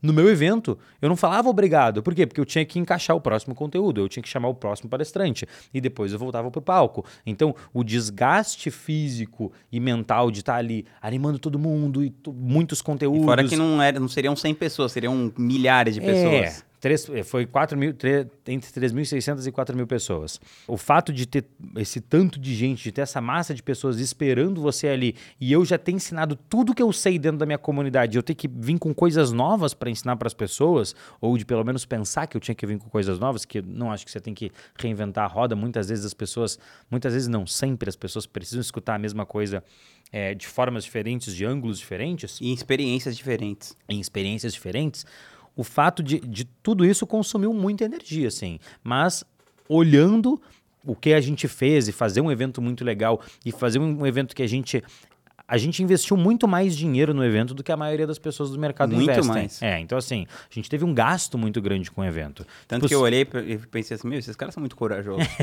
tipo, não Tipo, tinha necessidade só, de fazer isso. Só, só o telão foi um milhão de reais, entendeu? Eu vou abrir só, o- só o valor do telão. Só o telão foi um milhão de reais, entendeu? Só o telão. Só a tela onde É um telão pra- sinistro. É, então assim, era muito massa. A gente construiu uma experiência legal e foi muito legal pra mim estar em cima do palco e estar ensinando as pessoas. E é claro, a gente vendeu a nossa mentoria lá, foi um grande sucesso de vendas, felizmente, graças ao bom trabalho que é, toda a equipe fez, né? A Pri, a Pati, Pati Araújo. Pati, se você tá vendo isso, tamo junto. Se, não fosse você, a gente não era nada. Mas foi, foi, foi incrível. A assim, Paty é demais, velho. A Paty é demais. Foi, cara, ela foi assim, peça essencial em todo o processo. Foi tipo, busque bons mentores. Essa é a lição, sabe? Quer aprender tráfego pago? Busca um bom mentor. Quer aprender a fazer eventos? A gente foi atrás dos mentores das pessoas que já passaram por isso, que já sabiam fazer isso, porque é você encurtar os seus caminhos. É basicamente isso. Você paga as pessoas para você não ter os para pular vários problemas, por Melhor pular, coisa. pular várias etapas. E aí a gente está se preparando agora para o subido ao vivo desse ano. Então, assim, eu tô ansioso, mas é uma mistura de ansiedade de, meu Deus, não vejo a hora de. Ai, não acredito que a gente vai fazer isso Vai de passar novo. por isso tudo de novo. E, cara, tem uma. Pô, você falou que você pre- preparou 13 palestras, né? Como que você constrói essa narrativa? Porque, assim, sei lá, talvez cê- vocês usem um modelo parecido que todo mundo usa, aquele da Barry e tal. Mas, cara, tipo, vamos lá, tem 13 palestras. Você, você pensa assim, cara, essa palestra tem que causar esse sentimento, essa palestra tem que causar essa parada. Ou você, ou você foca mais no que você vai ensinar pra pessoa? Como Não, que é eu parto, preparação? eu parto do sentimento. Eu parto do que, que a pessoa, do que, que aquilo ali tem que causar na pessoa. E aí eu penso, que conteúdo meu vai causar isso na pessoa? Por exemplo, eu tinha que um momento causar nas pessoas a sensação de que elas eh, cometiam erros. Entendeu? De que ela. Eu tinha que criar essa consciência geral nas pessoas. Então, como que eu crio isso? Aí eu inventei o prêmio Baby Bosta, que era um prêmio que eu ia dar para pessoa que já fez a maior cagada no tráfego pago. Então assim, eu trago o meu a minha criatividade e a minha linguagem e, a, e a- o meu jeito quinta série mais divertido de ser para os conteúdos, mas eu só que eu tra eu crio esse conteúdo a partir de algo que eu tenho que gerar nas pessoas, a partir de um sentimento que eu tenho que gerar nas pessoas. Ah, não, aqui você pode tinha umas que eu tinha mais liberdade poética. Então, ah, nessa palestra aqui você tem que ser muito técnico. Se vira, beleza. A caixa preta do tráfego pago. Quais são as principais estratégias que a gente usa para ter resultado no tráfego pago? Ah, aqui você tem que, é, sei lá, mais diversos sentimentos. Criar uma sensação nas pessoas de que elas estão, é, que, tá, que tá todo mundo no mesmo barco. Que todos os gestores estão no mesmo barco. Beleza. O que, que eu vou ensinar aqui? Tinha Ah, um não. pertencimento, assim. É, tipo um pertencimento. Aí eu vou, pô, vou falar da comunidade, vou falar daquilo que a gente construiu juntos, do mercado do, do tráfego pago, onde estávamos, onde estávamos, onde, onde estamos e para onde vamos. Então, assim, aí eu começo a pensar ne- nesse conteúdo. E é claro, eu tenho um super apoio da equipe depois de ver se é aquilo que eles estão pensando. E aí eu, eu, eu transformo tudo em tópicos. Então, qualquer conteúdo que eu vou planejar, eu pego um, um, um bloco de notas, né? Vamos, falar, vamos falar um papel que vai ser mais fácil de entender. Mas é no computador. E eu escrevo 1, 2, 3, 4, 5, 6, 7, 8, 9, 10. Sempre 10 itens. E aí eu começo a botar é, nomes em cada uma das coisas que eu vou ensinar. Então, tudo eu transformo em passo a passo. Todas as minhas palestras, tudo aquilo que se, se você reparar, assim, se você, depois que eu falei isso, se você vê engenharia reversa, sempre vai estar dividido em, em números de coisas. Eu não, eu não tenho, eu não tenho, eu não sou o Leandro Aguiar que consegue transformar tudo numa história que ela é toda unida, ela não está dividida. Não, o meu, meu cérebro é muito racional, então sempre vai ter o passo número um, passo número dois, passo número três, passo número quatro. E às vezes eu olho para aqueles quatro passos e eu vejo assim, nossa, esses eu, trans- eu fiz quatro passos aqui. E aí eu vejo que cada um dos passos, eu gosto muito de acrônimos, né? Que cada Uhum. letra forma uma palavra. Então eu vejo que cada uma das letras ali eu posso transformar na palavra crer. Aí eu, ah, vou criar o método crer. Uhum. Então eu acabei de pegar aqueles quatro passos e transformei no método crer. Então tudo no final das contas a partir de passos, pilares, caminhos. Tudo tudo tá sempre dividido assim porque é como a minha cabeça funciona para planejar. E aí eu crio cada um dos tópicos, depois eu vou decupando cada um dos, dos tópicos com coisas que eu vou falar, o que vai estar no slide, frases de efeito que eu vou falar durante aquele momento, histórias que vão ter para ilustrar aquilo ali que eu estou falando. Então eu começo a criar isso, analogias que eu vou utilizar. Então eu sempre penso nisso, uma frase de efeito, conteúdo, o que vai estar no slide, uma analogia, uma história. E é isso daí que eu monto para cada slide. E às vezes eu não vou encontrar essas coisas em todos os slides, e Sim. tá tudo bem, mas eu vou Mas empreendendo. é daí o princípio. É daí o princípio. E, cara, e aí eu escrevo cada, cada coisa de uma cor. Então assim, dá pra perceber, assim, que você... Pô, porque, sei lá, eu tava até trocando essa ideia com o JP esses dias. Eu falei isso pra ele. Ele falou, cara, você se prepara para suas palestras? Ele falou, cara, é, tenho que admitir que não. Deveria me preparar, mas não me preparo o suficiente. Aí ele falou, pô, eu gravo ali duas vezes o que eu vou falar e fico ouvindo, sei lá, na hora que dá pra eu, sei lá, no caminho pro trabalho, não sei o quê. E eu falei pra ele, eu falei, pô, cara, eu tô me preparando pra um evento agora, né? Tô preparando uma pessoa. E foi legal que lá no Fire, a gente tava vendo a palestra, a sua palestra, que foi muito boa. Depois, sei lá, a gente viu uma palestra de um cara tipo o Pedro. E dá pra ver claramente tipo a diferença. A sua mesmo. Ah, tá. Falei assim, ó, vem uma palestra do JP, que é um cara foda e tal. Só que é isso, o JP, ele tem aquele, ele tem aquele lance de, pô, o cara é uma autoridade máxima naquilo, né? Pô, o cara é dono da Hotmart, né? total. Acabou. falar qualquer coisa, vai dar, vai dar bom. É, e assim, mas ele, ele manda bem e tal. Muito. Só que aí você vai ver um cara como você, dá pra ver a diferença de um cara que se preparou pra fazer aquilo. Total. E aí, pô, muda muito nessa coisa da performance. Eu queria entender assim, cara, o que, como que é o seu ensaio? Você grava, você ensaiando, você faz o slide. Qual que é o nível de preparação pra você ter essa performance tão melhor do que a maioria dos palestrantes que é isso, o JP, mesmo se ele nem se preparar, o cara se sai bem. Cara- Mas dá pra ver a diferença do cara que se preparou e eu queria saber o quanto que consome isso, como que como que você aprendeu a fazer isso? Cara, o primeiro passo é você. Eu aprendi isso com base na minha insegurança. É isso. A minha insegurança, é, o meu.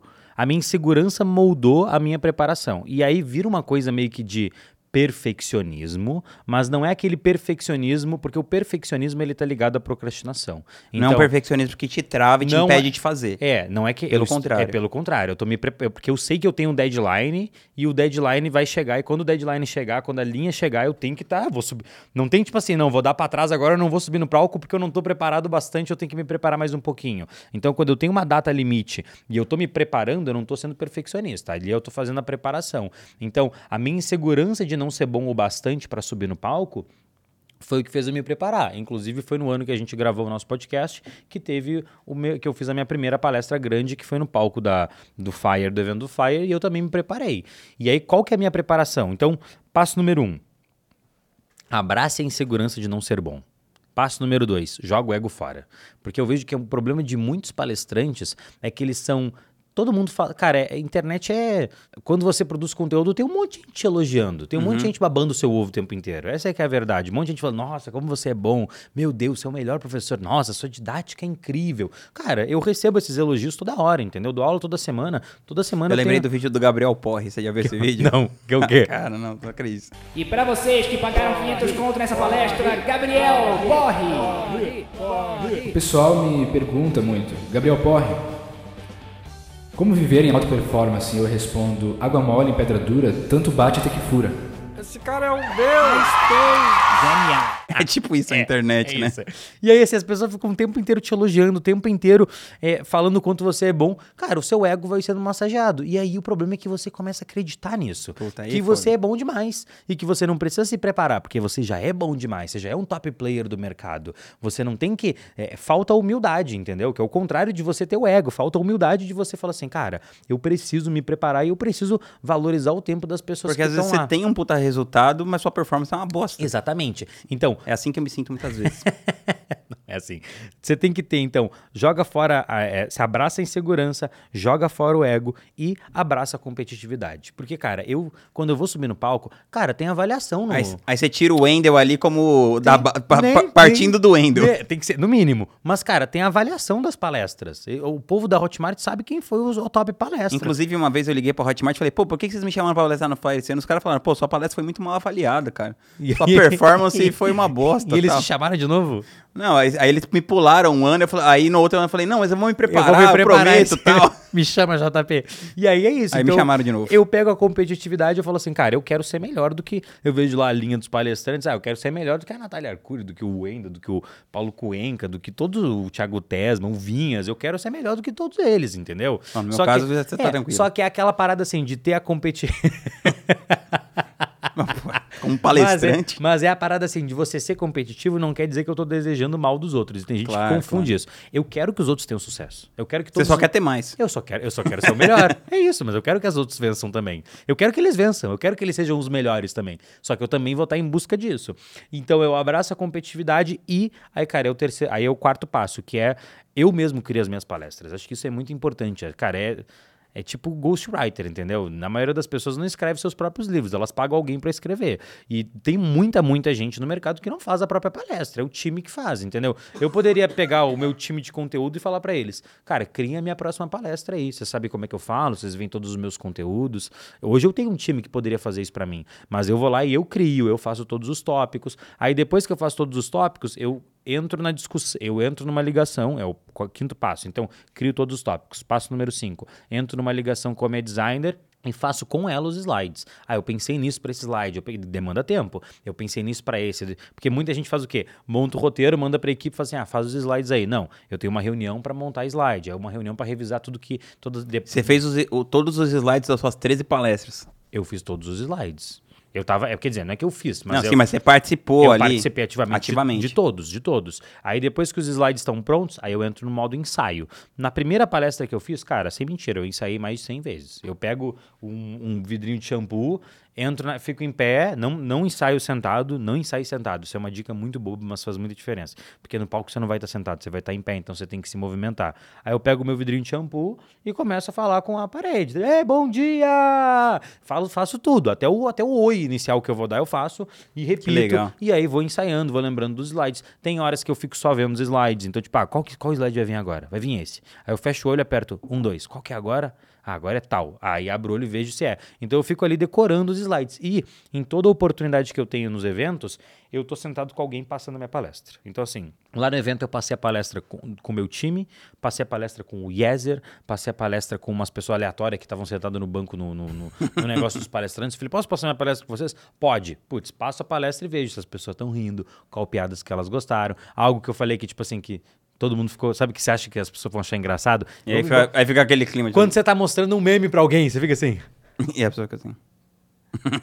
E aí a pessoa não ri, é isso. Então eu fico tentando ter esse feedback das pessoas. Hoje em dia, uns quatro, cinco ensaios completos assim, pra mim já, já é o bastante pra eu estar seguro de que eu vou dar uma boa palestra, de que eu vou entregar um bom conteúdo. Mas assim, muito do que eu aprendi eu devo a Gi Esquerdo, que foi ela que me preparou pra minha primeira palestra, assim. Ela tem bem a a manha de palestrante, assim, Ela manda sabe? bem demais, né, É, cara? ela manda bem, ela manda super bem, assim, em pegar uma pessoa que não manja nada sobre palco, sobre movimentação no palco, coisas bobas, entendeu? Tipo, você tá no palco, Não tá... coloca a mão no bolso. É, coisa simples. Ela veio falando isso pra mim. E, cara, e tem um vídeo, esse vídeo você vai gostar dele.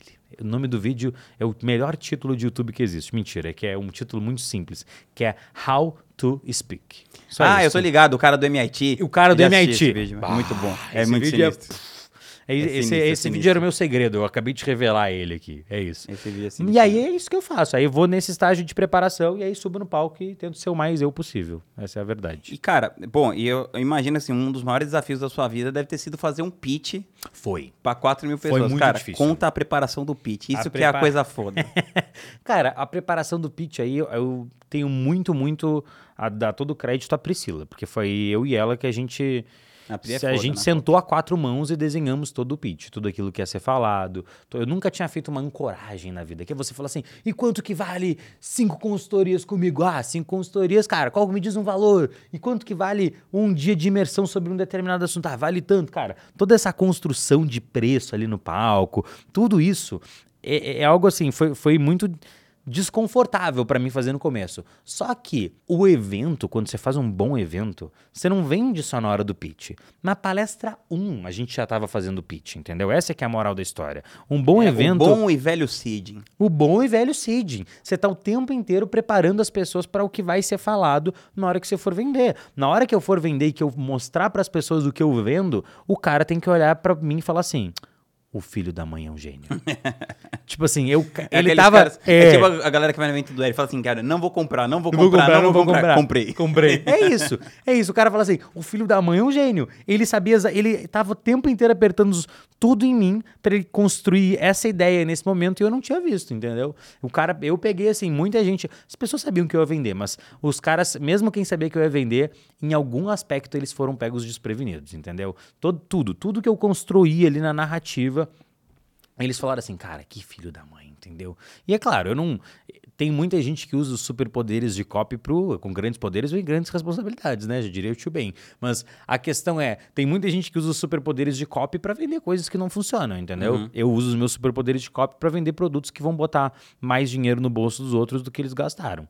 Se não for, tipo, se não for para fazer isso, eu nem saio de casa, entendeu? Essa é a minha, essa é a moral da história. Então, e aí eu, eu tive uma uma crise interna muito grande de vender um produto mais caro, porque Não, porque você tem essa parada faz muito tempo já. Você sempre ficou meio assim, cara, pô, pra que, que eu vou fazer isso se eu já vendo um negócio barato? Que eu já é isso- entrego Porque se tudo. você vende um negócio por mil reais, aquilo tudo não tem como o cara reclamar, velho. É, não tem como reclamar. Só que aí quando eu vendo um negócio que é 20 vezes mais caro, literalmente, eu fico muito na obrigação de fazer todo mundo ter resultado.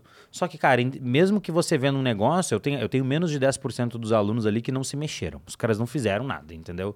Não é que, tipo assim, não, o programa é ruim, eles não viram. Tem não, sempre aquela pessoa que compra e não dá login. Ele não deram, não deram login. É essas pessoas. Mas eu me sinto mal. Eu me sentia mal por causa Você se dessas sente? pessoas. Eu me sinto. Nossa, porque eu eu, me sinto. eu me sinto porque Nossa, eu. me sinto zero. Eu sempre penso na Smart Fit. O quê? Das Eu- pessoas que pagam e. É, então, uma vez eu, eu tava vendo um podcast do. Sei lá, se o cara é tipo um CEO, não sei. O cara era um, um acionista.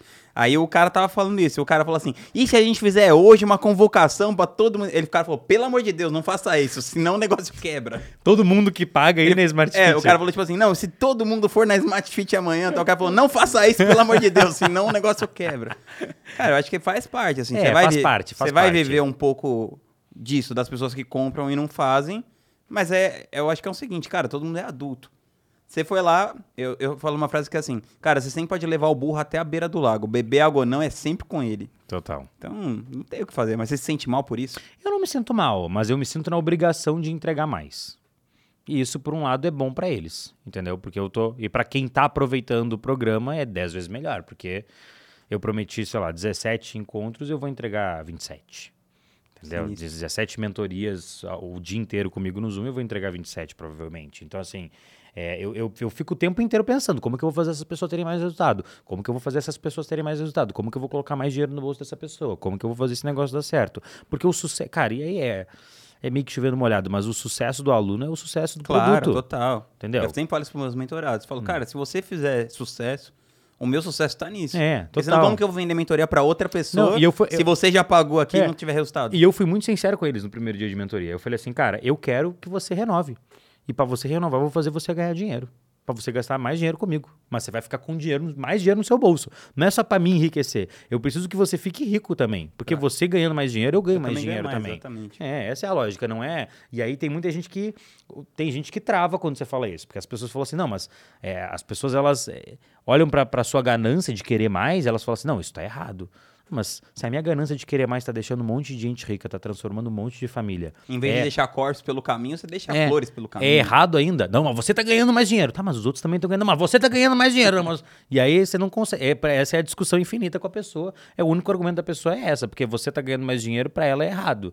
Entendeu? Independente de eu, ser, de eu ter 150 famílias dos colaboradores que eu tenho que dependem de mim. De mim. Independente de eu ter hum, 80% dos mentorados que já alcançaram a promessa que a gente prometeu no programa. 80% Ah, não sei se é alcançaram. 80, Caralho, mas, velho. mas é um número alto. A gente vai buscar. Tem seis meses ainda, né? Até finalizar o primeiro ciclo, né? Pô, sinistro demais. Não, não, tomara que dê 80. Não, não deu 80 ainda. É só, foi só um exemplo hipotético. Foi só, foi só um- uma licença poética. É, uma licença poética, Cara, exatamente. e, e as palestras que você faz no evento? Como que você faz a curadoria de quem vai palestrar no seu evento? Ah, isso é difícil, hein? Qual que é o critério? O? Vinha, o Vinhas, ele tá fazendo um evento daqui a umas meses, ele tá ele falou assim: "Eu vou pegar uma mentoria com esse filho da mãe aqui na minha frente agora". claro. Não é exatamente isso que ele tá fazendo? Cara, eu, eu tô fazendo É, perguntas. não é, é, o time não fala assim, é. Fala assim, segue, Vinha, segue, vai, vai, pode ir, que Vai tá no bom. flow. Cara, eu, preci- eu preciso. Eu, pre- eu, tenho a, eu tenho a sensação que eu, que eu quero causar na pessoa. Então, por exemplo, eu quero mostrar para as pessoas que existe um oceano azul de tráfego pago no mercado. Eu preciso criar essa sensação. E aí, se eu for a melhor pessoa para criar essa sensação, vou eu. Era preferível que o evento fosse inteiro eu. Essa é que é a verdade, na, minha, na minha visão. Só que eu tenho que ter a humildade de saber, pô, não, eu não sou a melhor pessoa para trazer isso aqui pra galera, entendeu? Eu Não Mas sou. também você ia ficar muito cansado, não? É, também eu ia ficar Sei muito lá, cansado. você, você corria o risco de você chegar no terceiro dia, tipo assim, caralho. Terceiro dia eu tava totalmente sem voz. Eu tenho que contratar. Contrata a Carol Newman. Carol, Carol, vai, vai. Carol, tamo junto no próximo Subida ao Vivo. Mas a moral da história é: eu vejo a sensação que eu quero causar nas pessoas, e aí eu penso, cara, quem que é a melhor pessoa que eu gosto, que tem valores parecidos com os meus, que a minha audiência gosta para palestrar. Claro que eu fiz uma pesquisa com a minha audiência de todo mundo que eles queriam ver palestrar no evento. Eu levei muito em consideração aqueles nomes, porque esses nomes eles vendem o evento, né? Sim. Então assim, o line-up dos tem muitas pessoas que fazem eventos para venda de produtos de mentoria que não trazem ninguém de fora, trazem só os próprios mentorados, fica aquela bolha ali que o objetivo é só vender a mentoria. Mas eu não queria só vender a mentoria, eu queria fazer um evento foda. Então, tem a questão da sensação que eu quero gerar na pessoa e pô, ter uma linha de pessoas que vão palestrar que vão fazer um evento ser foda. É isso. Mas e agora que você já gastou todos os seus melhores amigos no primeiro evento? Ah, eles vão no segundo também. Ah, não tem pra... Eu vou, algum, algum outro, um ou outro eu vou repetir, não tem jeito. Tem pessoas que todo mundo gosta de, tipo, Pô, você põe o Wendel no evento, sempre dá um up. é, o, o Wendel ele sempre vai dar um up, entendeu? E o Wendel foi a palestra mais engraçada de todos. Por quê? Porque no começo da palestra, eu, tava- eu falei pra vocês que eu sentei na coxinha assim na beirinha do palco, fiquei bem sentadinho vendo a palestra, e aí eu olhei pra um cara na plateia e o Wendel começou a palestra e o cara fez assim. Coisa de coach. Eu, eu, eu, li, eu, li, eu li nos lábios do cara. Coisa de coach, coisa de coach, coisa de coach. E aí, cara, deu 20 minutos. O cara tava assim. Não, é. E aí, deu, o cara tava igual um cachorrinho. O Wendel falava, levanta, o cara levantava. Senta, o cara sentava. Levanta, senta. Agora imagina que você tá com a bola de fogo que o cara...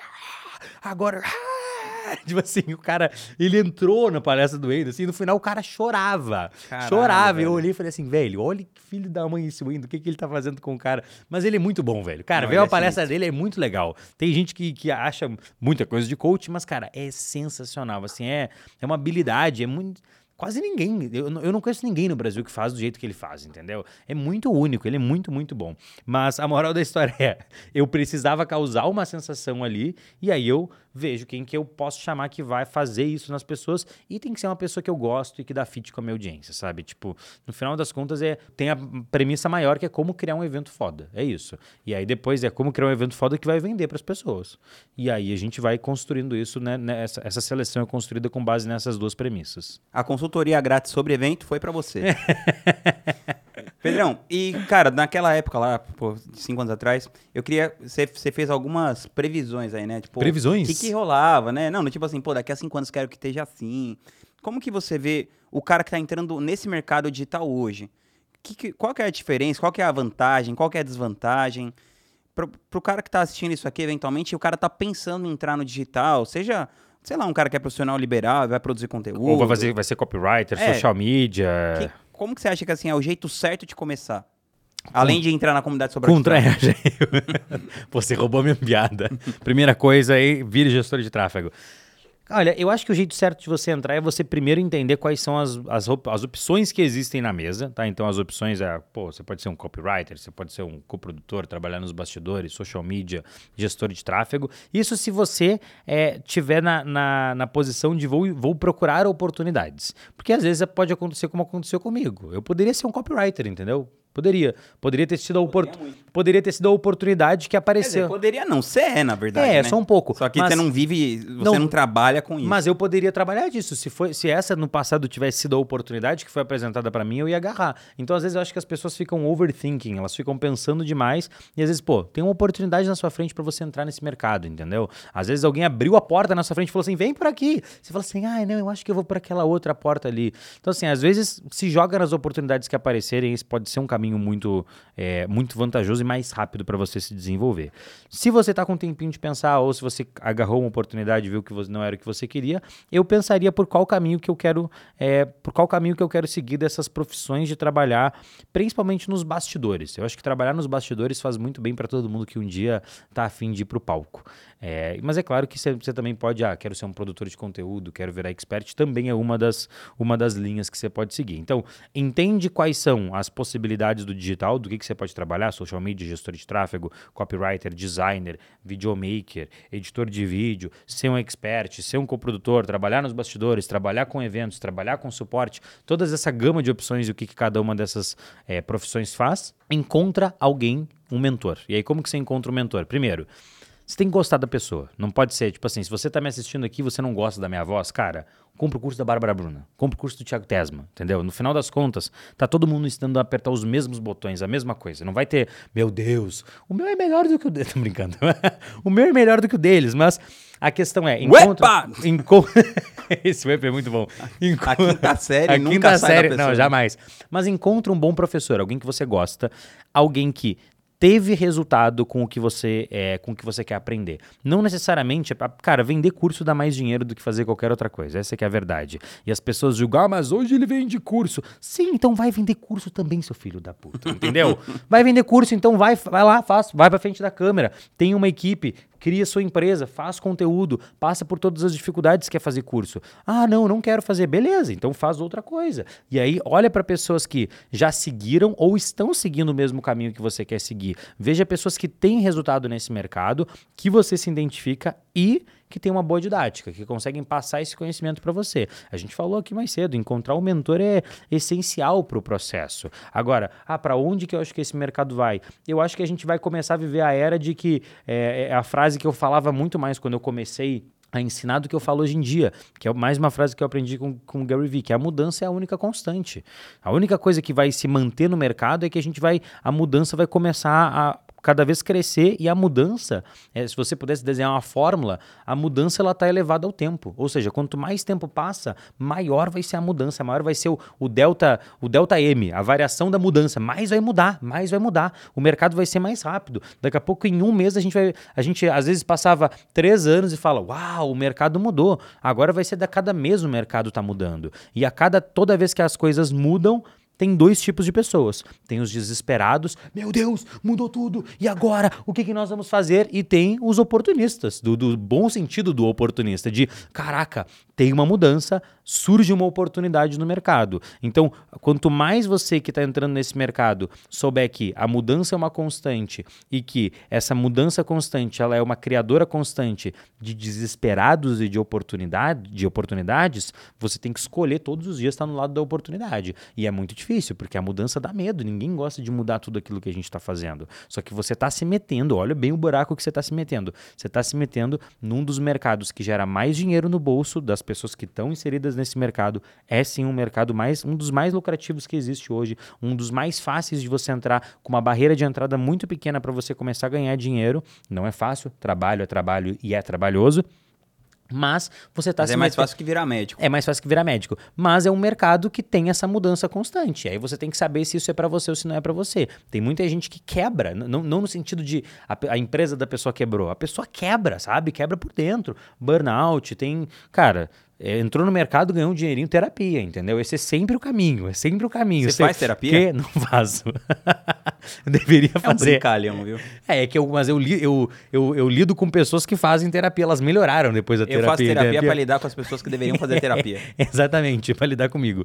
Então a questão é, entrou, você tem, você tem que saber que você tá entrando nessa, nesse buraco do coelho que vai estar tudo o tempo inteiro mudando, tudo o tempo inteiro mudando. Cara, e aí agora há pouco você falou do lance assim, cara, a mudança do chat GPT-3 pro 4 É, ab- já é foi uma é um parada abismo. abis- absurda, assim. E você, você pensa em, você pensa ou já tá usando de alguma maneira a inteligência artificial na sua empresa? Cara, eu já uso um pouco, assim, não. A gente pensa em. A gente tá num. Pensa não. Estamos num processo de desenvolvimento lá com o. Com a open source deles, da inteligência artificial, para a gente fazer algo mais voltado para nós, com Personalizado. é, personalizado, mais para os interesses do gestor de tráfego. Mas eu uso muito, principalmente para criar variações de ideias que eu tive. Então, hoje, se eu fosse fazer uma palestra, eu estou tendo dificuldade para desenhar um, um título, para desenhar um slide. É, como eu sou uma pessoa naturalmente. Naturalmente não, é, mei- é- eu sou totalmente contra falar isso. Eu sou naturalmente criativo. Não, Eu sou naturalmente criativo, bonito, barbudo, forte, meu bíceps é gigante. E o Natural- resto eu não posso contar. Não. Eu não é naturalmente criativo, porque criatividade nasce pra mim de você ter muitas referências. É isso. Então, eu sou Seu criativo. cara tem aqui repertório. É, repertório, os livros que eu leio, as pessoas que eu converso, as coisas que eu assisto, o conteúdo que eu consumo, isso que me torna criativo. E o fato de eu me colocar num ambiente que eu tenho que transformar todo esse conhecimento em algo novo, numa palestra, num conteúdo, numa fala de um podcast. Tudo isso é o exercício dessa da transformação de referências para as coisas novas e o exercício da criatividade. Tô dando orgulho pro Summer agora. Pô, aí sim? Summer é foda, né? O Summer é muito foda. Ele é muito ninja. É, ele é muito, ele é um dos melhores, velho. Mas a moral da história é qual que foi o começo da pergunta? Aliás, a gente vai chamar ele pro Subido ao Vivo. É verdade, ele é- o povo ia gostar Eu dele. chamei ele pro evento. que Eu Ele- não posso contar ainda qual é, mas... Ah, o povo não sabe ainda qual que é o evento. Ainda bem que eu não falei no meio, senão o povo ia... A galera da edição ia ter que cortar, né? Ia ter que cortar. Qual que era a pergunta que você fez mesmo que eu me perdi agora? Do, a gente tava falando do negócio da inteligência artificial. Você tava falando Ah, como você uso. aplica e tal. Tá, então eu, como eu crio muitas coisas é, do zero ou não do zero a partir das minhas referências, é muito mais fácil e muito mais proveitoso eu usar Pedro a Sobral inteligência. tem um grande arcabouço cultural. Arcabouço cultural de referências, eu uso esse arcabouço cultural de referências como input na inteligência artificial. O segredo da inteligência artificial é o input. E eu faço aquele esqueminha, acho que eu não sei se é todo mundo já sabe como é que funciona, mas basicamente a gente tem uma, uma coisa que a gente chama de manual de tom de voz. Aí eu tenho lá o meu manual de tom de voz, expressões que eu uso, palavras que eu falo, coisas que eu não Como falo. você fez esse manual de como tom que de eu me voz? Quem comunico. O meu, todo o meu time de conteúdo. Júlia Terra. Júlia Terra, Henrique, Lara, Ma... ah, eu me dei mal. O que, que eu fui começar a falar o nome deles? Vou ter que falar o nome de todo mundo. Agora, vamos para o LinkedIn. É. Mas a moral da história é, eu peguei todas essas pessoas, ess- essas, principalmente meu copywriter, que ele escreve como eu, como eu sou, ele fala como se fosse o Pedro, e aí ele criou esse manual de como falar como Pedro Sobral. Quem é o Pedro Sobral e como o Pedro Sobral se comunica? Qual que é o vocabulário? faz o Crônicas do Subido? Não, não é ele que faz o Crônicas Você do tá Subido. divulgando já o Crônicas do Ainda Subido? não, Ah, ainda então não. corta essa parte. Não, não, não, pode deixar, não tem problema. Pode deixar? Logo mais vai ser divulgado. Aí a gente pega esse toda essa comunicação e eu jogo essa comunicação pro chat GPT. Eu falo assim, ó, este daqui eu vou des- descrever agora o Pedro Sobral. Puf, texto gigante. Agora eu quero que você, tudo que você fale daqui pra frente comigo tem que ser como se você fosse o Pedro Sobral. E aí ele cria uma comunicação muito mais Ah, sim, alinhada como que eu falo. Só que eu não falo pra ele, ah, agora me dá duas ideias de anúncio. Não, isso é um input Bosta. raso, raso. Não é, que, não é que ele vai dar ideias ruins, ele provavelmente pode dar. Vai que dar ele- ideias genéricas. É, mas é- é- a partir da ideia genérica você pode ter ideias específicas de coisas que vão dar bom, mas a- normalmente a ideia genérica que ele vai dar, ela por si só não basta. Você tem que ter um senso crítico. É igual quando você salva as coisas nos seus favoritos no, no computador, você consegue, tipo assim, eu consigo salvar o link do, do- da comunidade Sobral e escrever CST. Então fica salvo lá nos meus favoritos o linkzinho e do lado fica o CST. O meu copywriter, ele salvou o chat GPT na barra de favoritos dele, escrito estagiário. Eu achei genial. Então ele falou, botar o chat GPT é meu estagiário.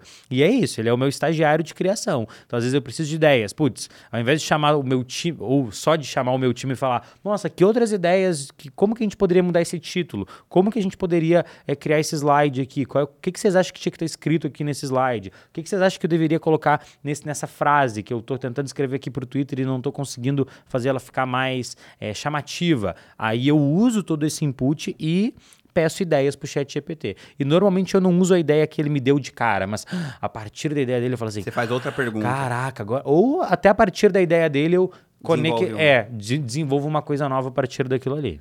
Massa. Cara, eu queria. eh, A gente. Esse podcast aqui surgiu muito baseado na- no do Tim Ferriss, né?